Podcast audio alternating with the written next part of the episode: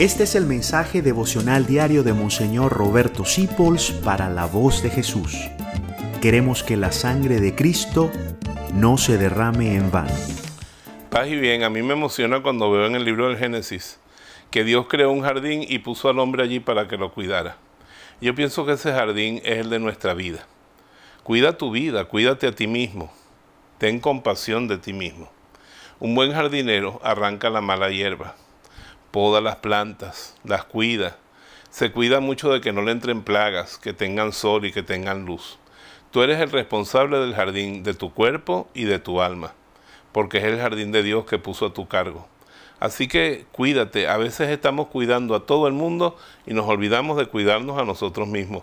Claro, hay otros que se cuidan tanto ellos mismos que no cuidan a más nadie, eso también está mal, tienen descuidada su generosidad pero cuida el jardín que eres tú para el Señor. Y un jardín significa belleza, frescura, alegría.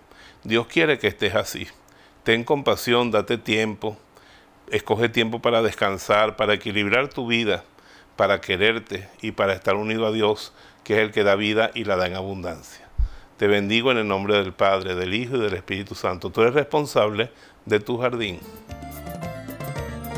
Gracias por dejarnos acompañarte.